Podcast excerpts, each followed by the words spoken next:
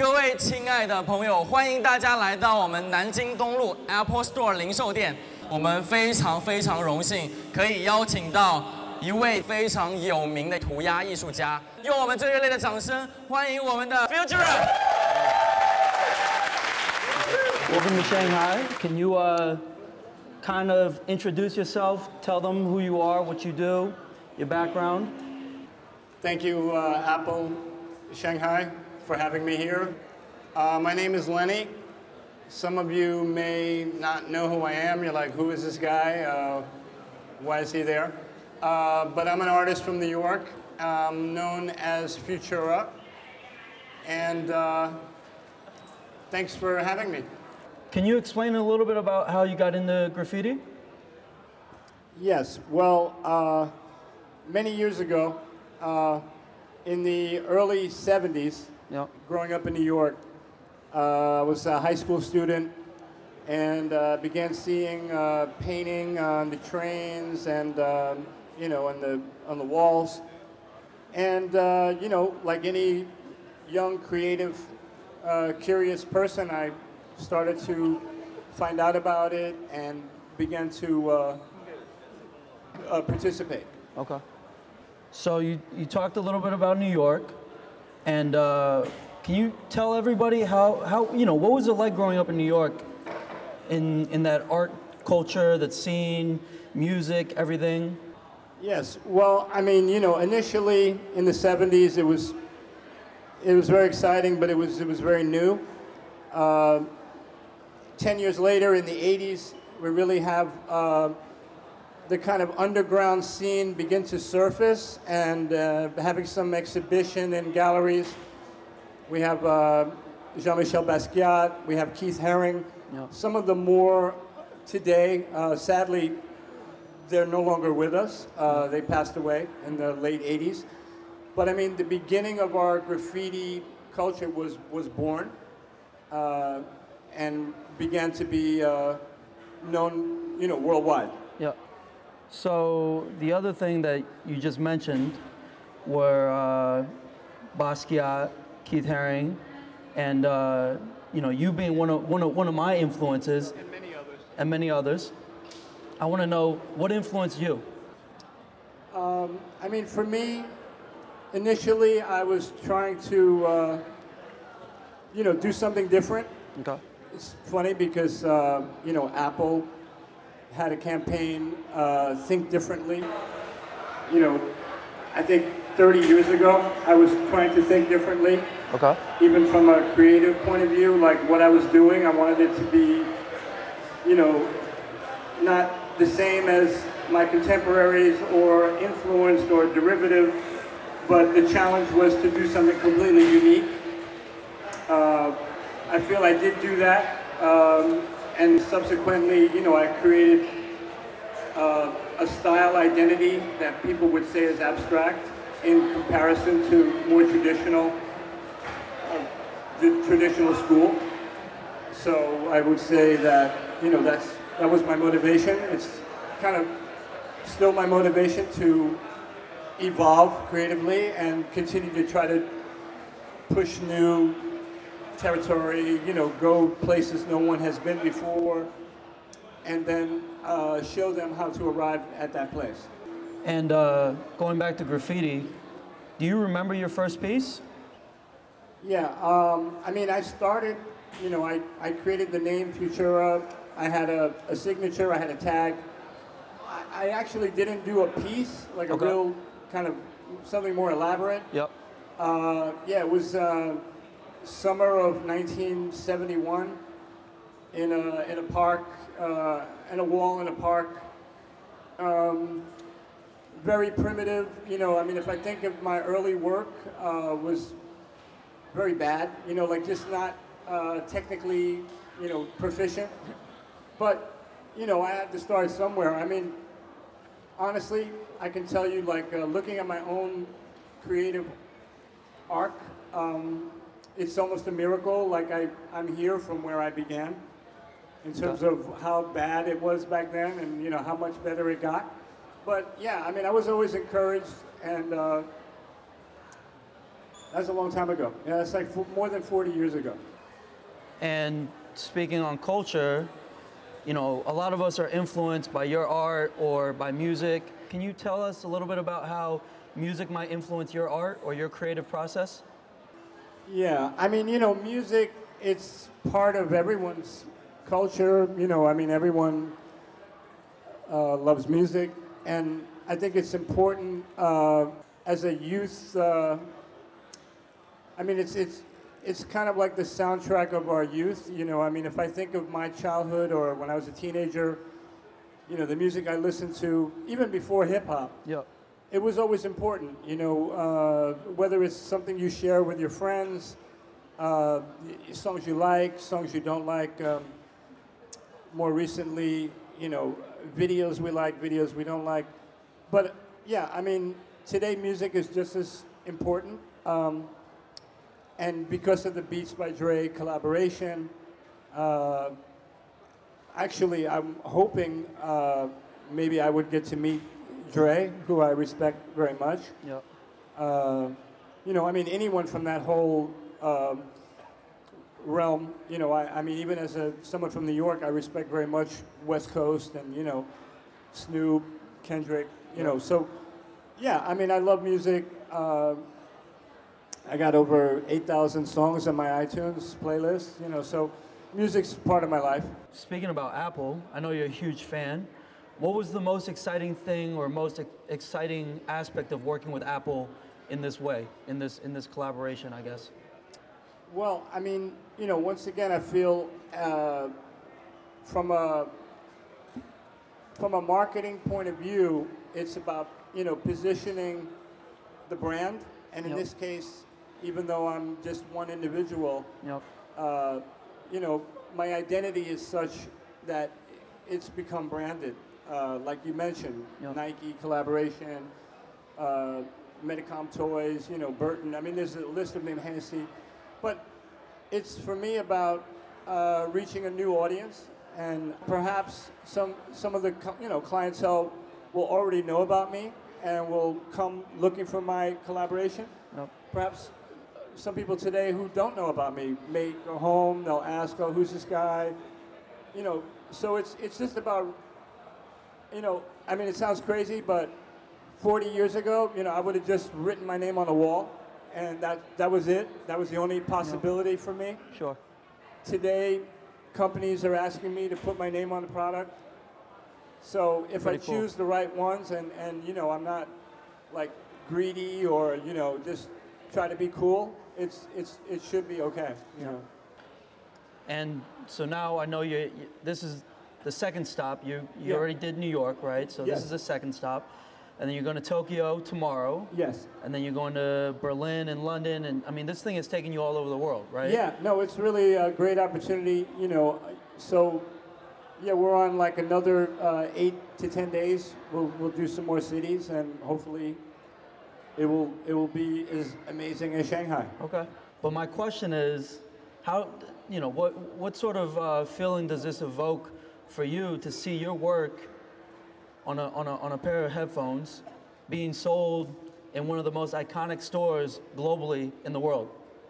Well, yeah, I mean, you know, like in one word, it's you know, it's still unbelievable. I mean, I, yeah, I'm here. I'm I'm here with you guys now, but you know, it's seemingly very respectful. You know, like they they are acknowledging my history Yep. and my participation over you know, a couple 20, 30 year period. You know, quarter century minimum, and it's it's uh, you know.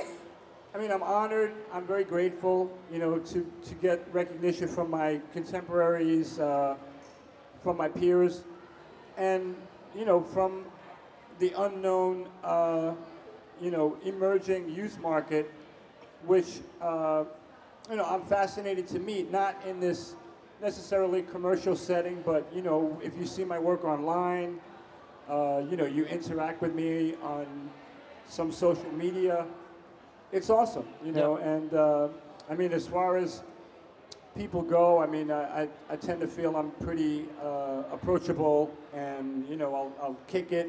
Yep. So I mean, you know, it's a well, you know, it's a chance to uh, meet the community. Um, embrace them and share some time, and uh, hopefully everyone's, you know, it's all good. Going back to the fact that you've, you've been doing this a long time. So the next question I have is What's next? What's next? You know, I'm lucky enough to be here with my, my son, Timothy, and my daughter, Tabitha, my beautiful children right there. Uh, but my son uh, is kind of popular photographer at the moment. But you know, I'm hoping maybe we can do some film project in the future. You know, okay. maybe next year. Uh, that'd be great. So father, father, son collaboration. We'll see. And uh, what sort of what sort of legacy do you want to leave?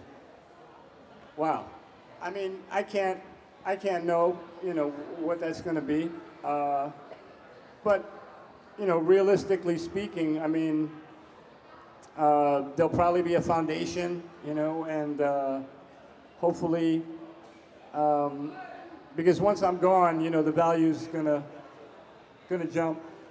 And, you know, maybe my children will be the recipients of that, you know, and, and the, uh, you know, I mean, the legacy of any artist, you know, if, if they have some value in life, uh, you would imagine that it would increase in, in the afterlife.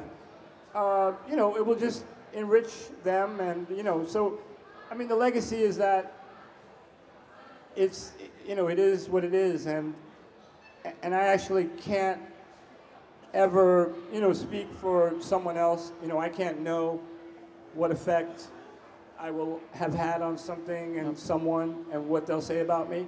You know, I mean, I know that I'm a, you know, pretty decent person, so, you know, I, I don't really have enemies. Uh, I would hope when I'm gone, the legacy is like he was kind of an amazing guy. No.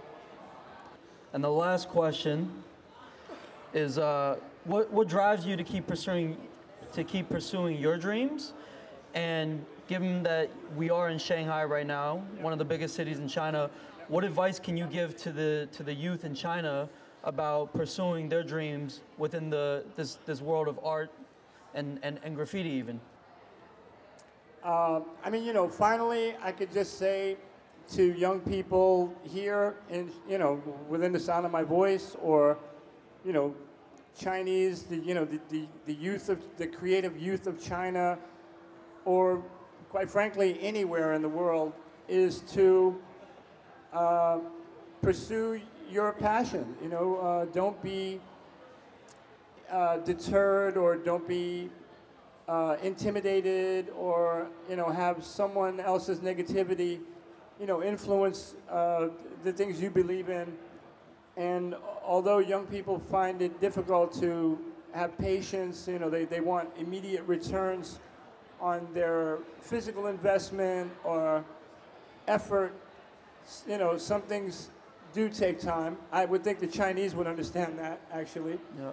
it's easier to tell the Chinese people, or even, you know, certain cultures of the world that have a longer lens.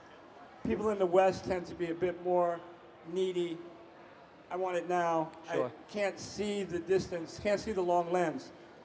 I would simply say that. Just have, uh, I don't know, um, faith, uh, trust, belief in, in, in your ideas and who you are. And uh, in the end, you know, prove people wrong, maybe. You know, uh, people who doubt, or I don't want to say hate, I think hate's a strong word, but people who have bad energy uh, will try to kind of keep you from achieving something because, uh, you know, maybe they don't have the capacity. But I feel that no one should stop you from, you know, I mean, imagination is free, you know, and, and having an imagination is, is fantastic. And no one should lose sight of the fact that we're all capable of performing, you know, miraculous things, um, despite where you come from, you know, whatever. So just be very positive, looking forward, but look forward with a bit of a, you know, not necessarily a plan, but but, you know, I mean, don't want everything tomorrow. I've had to wait a long time, and, and look what riches No. I got I got mad riches right there. Thank you. So thank you. Want to have any potential questions, Yeah. uh, if anyone, feel free.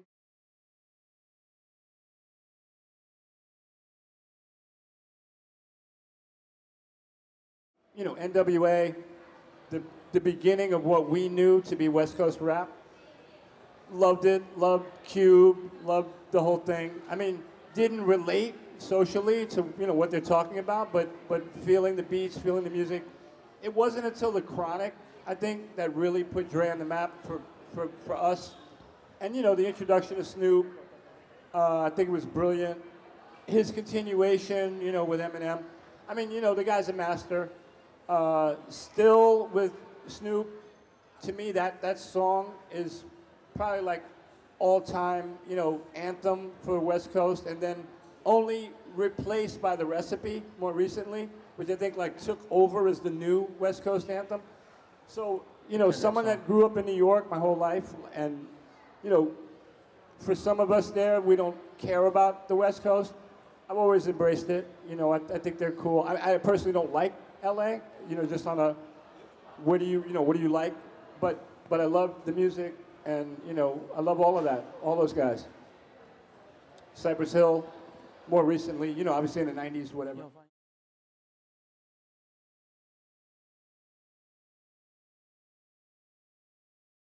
Well, um, I met Andy.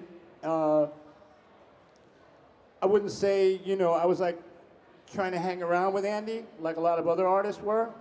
You know, could be, uh, I don't want to say, I mean, wow. You know, 30 years ago, socially, I don't want to say anything politically incorrect today, but, you know, I mean, there's a lot of things about, uh, you know, people's lifestyles, right, that are all coming out these days. And, and, and today in my world, I'm totally cool with all of that.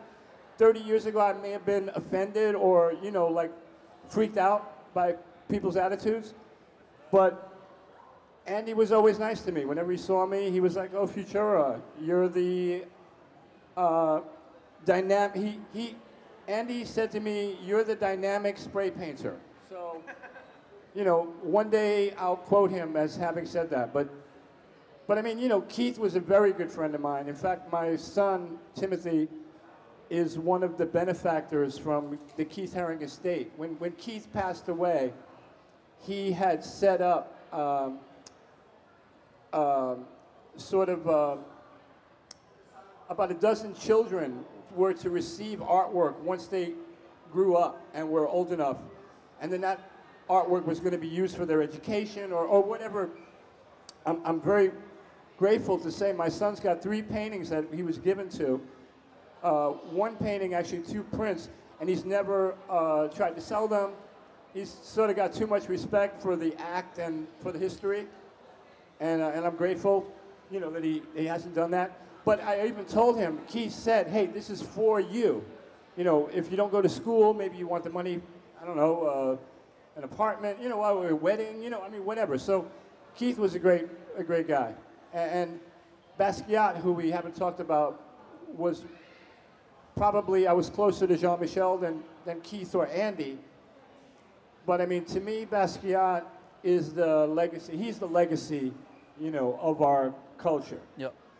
is Jean-Michel. And Okay. so I know there's his work was in the art fair in, uh, In Hong in Kong. Hong Kong, right? Yep. So, Basel. I mean, anytime you get a chance to see Basquiat's work in public rather than in books or in, a, in a, on the internet, Yep. I would strongly recommend you go look at his work because, uh, unlike myself, uh, you know, Jean was a genius, really, and uh, you know, a brilliant artist. I'm just like a very lucky guy. So that's the difference between me and Jean Michel.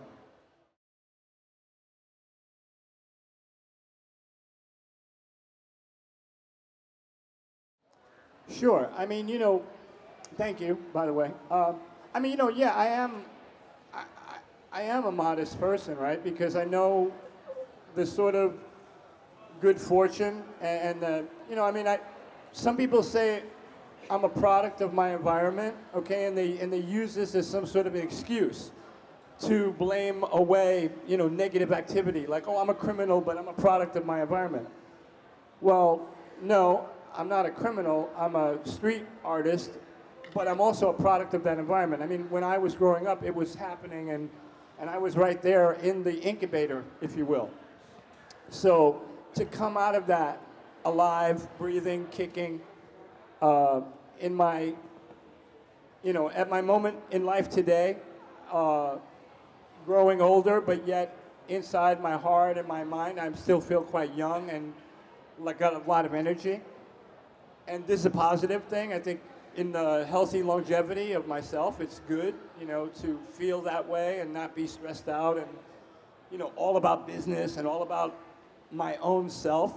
You know, I'm grateful for the life I've had and the children that I have, and, and I want to enrich their lives and, you know, the friends and family, really. And so it's not about my own accomplishments, or I don't want to stand here and say, oh, don't you know who I am? You know, it shouldn't be anything to talk about. You know, what's important is who I am today, and moving forward, the kind of person I project to be, and a subpar, you know, uh, the background to that is I'm also an artist who gets to do creative stuff.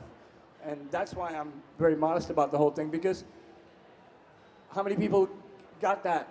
You know, how many, how many people did that work out for? Very few, actually. And the people we're talking about, Keith Haring, Basquiat, Jean-Michel, Andy, Rammellzee, Dondi, Stay High, they're no longer here. You know, so I'm grateful to be alive, you know, and, uh, and to be relevant. If they say that's what I'm, I'm, oh, you're, you're relevant. You know, well, okay. I mean, I don't need a label to define who I am. You know, I don't need someone's opinion of me to give me my identity. I'm quite cool with who I, I am as actually a person more than even the artist known as Futura. You know, the people you can learn about me on the web and, and read a ridiculous thing in Wikipedia. You know, all of this nonsense that exists in the, in the ether space. But hopefully the, the hour, the day, the, the hanging out with me part will be more real. And you'll find out that, hey, he's, he's actually a real person. You know, he's not sort of living in this, uh, you know, it's a bit of a sad cloud to be in, I think, you know, to be at my age and need all of that stuff to feel like I'm someone. You know, I could walk out of here right now with none of the fanfare and, you know, whatever, just find my way, you know, without handicap, handicapping it. But we're getting deep, but, you know. But anyway, I'm really grateful to be here, uh, Shanghai, and, and you've all been like, people are still standing. I mean, I would have left already, but thank you so much for supporting us tonight, and thank you, Apple Shanghai. Thank you, really, thank you.